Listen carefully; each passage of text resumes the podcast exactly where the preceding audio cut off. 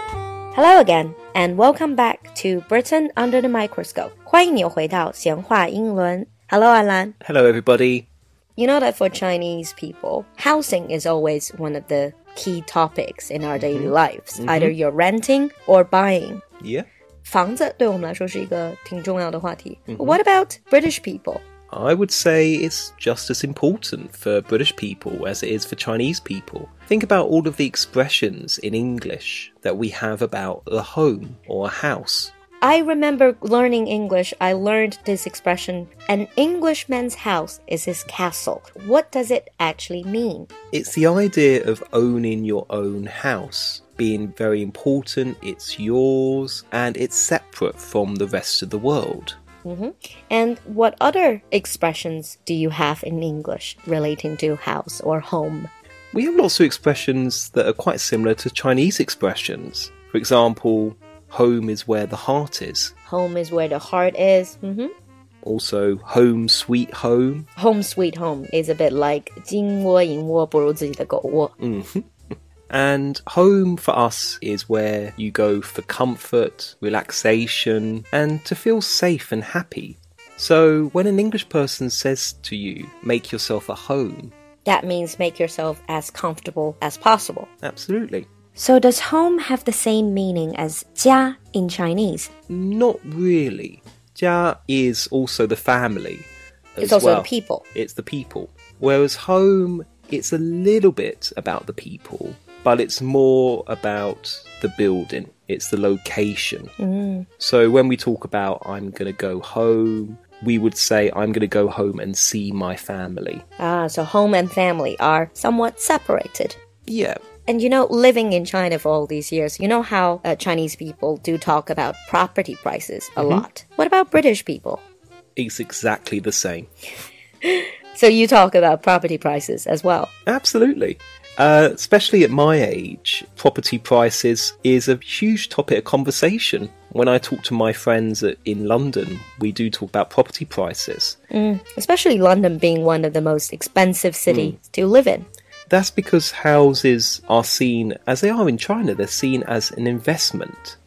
People tell us to invest in bricks and mortar. Bricks and mortar. Uh, that's the thing you use to build houses. Yeah, because they say that is the safest investment. It's a little bit like the idea of 不动产, real estate. Mm.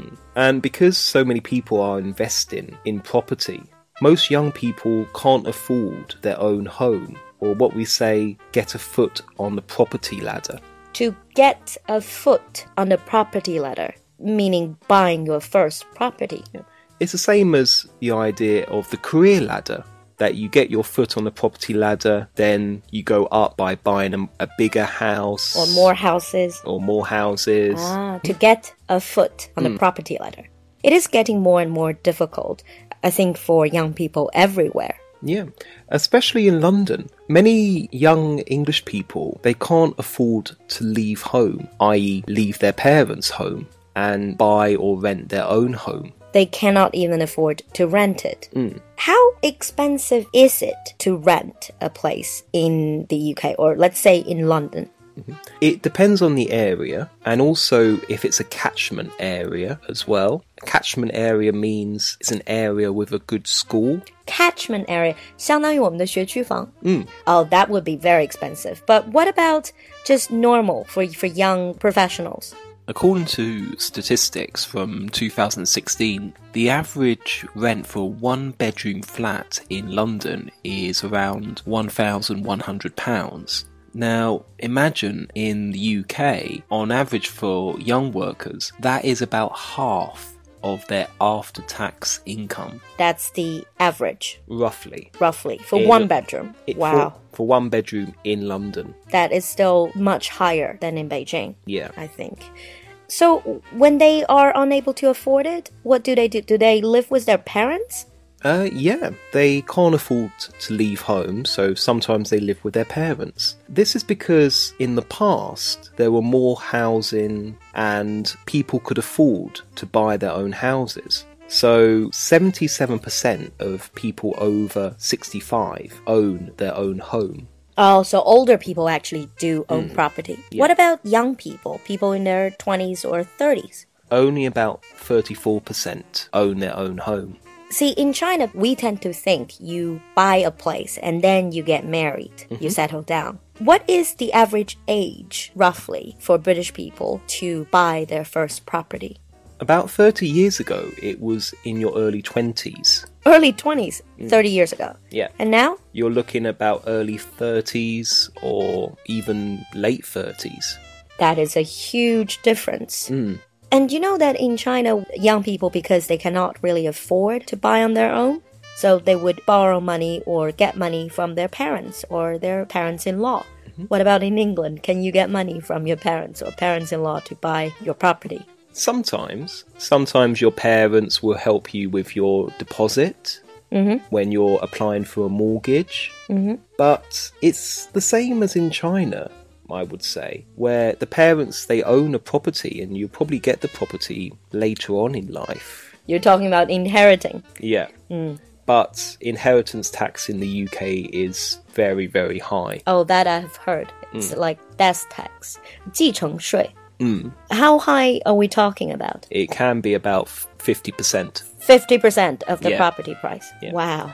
and some cases of people who own a small house but in a very good area, they have to pay inheritance tax even though they don't have much money. And the house originally was quite cheap because the property prices have gone up so high. So inheritance is not always No. a good thing. No. Let's go back to renting since you said a lot of people cannot Mm-hmm. afford to buy.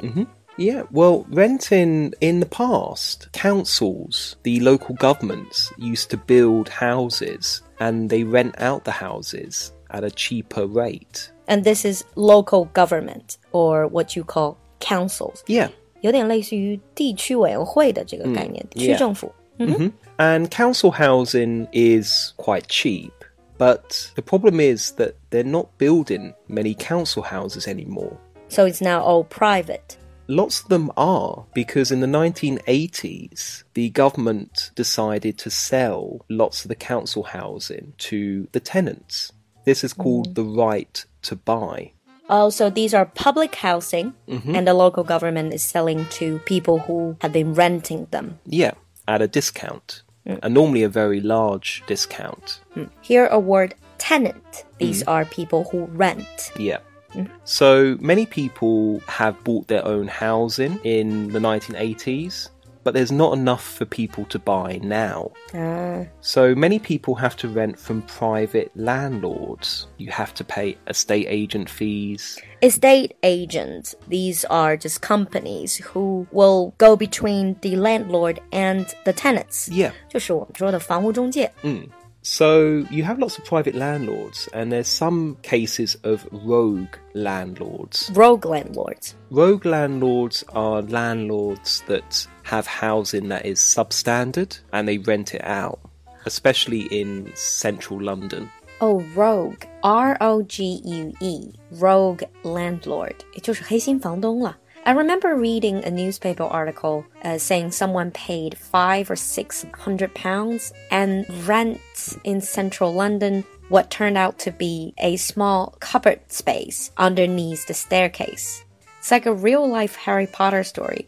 我还记得原来看过一篇报道，里面说五六百磅，最后结果租到一个黑心房东的楼梯下的一个储物室的位置，就好像哈利波特一样。 hmm And sometimes they are taken to court, they are arrested. rogue landlords, another thing to watch out for. Mm-hmm. So, what types of houses can you rent in England? Because in China, most of us would just rent or buy apartments Mm-hmm. or flats. There are still lots of apartments and flats in the UK, but most of the housing is housing. It's houses, like terraced houses, Terraced houses, 连排的, Mm-hmm. so many houses they are connected. or you have semi detached, Semi detached, two houses sharing one wall. Yeah. Or if you're rich or you living in the countryside, you have detached houses. Detached, one house on its own. Yeah. And lots of English people, they still dream about having a cottage in the countryside. Cottage is a small house It's a small, normally old traditional house in the countryside. in the countryside. English people sometimes talk about how they would love to have a place in the country. a place in the country. Before, I think I mentioned the difference between countryside and rural area. 乡村和农村. A nice place in the country is an English dream. Is that one of your dreams? I would love to have a place in the country, To retire in? not just to retire in. The countryside is not far from cities, so some people they live in the countryside but they work in the cities. It's only about half an hour drive away. Oh, nice. So today we have learned a lot about uh, housing expressions, also about British people's attitudes towards housing. So, how many expressions about the home do you know in English? Are they the same as in Chinese? What sort of issues do you think are the same in China as they are in the UK? all very valid questions. So share your view with us in the comment section. We're looking forward to reading it. Absolutely. 节目的最后呢，还是要宣布一下春节期间调查问卷的第二批获奖名单，金额仍然是八块。They are 志峰 V A、宣静蕾、虚竹 L Y、小慕寒、肖申克救赎、夏至九九九、习星 Two R、文森 Vincenzo、涂小若、十二位仙女、那时雨、刘洋 I C、临时破晓、裂缝中的小草、蓝色水壶、淮北山人、汉斯猪二零幺八、海角星月、邓传福、大零零零 and 春雨禾，Congratulations！那获奖的听友呢，还是请加露露小助手的微信号领取微信红包，L U L U X J G，也就是露露加上小酒馆的拼音首字母 L U L U X J G，等你来哦。更大的金额会在后面两期揭晓，So don't forget to listen to our next episode. See you next time. Bye. Bye.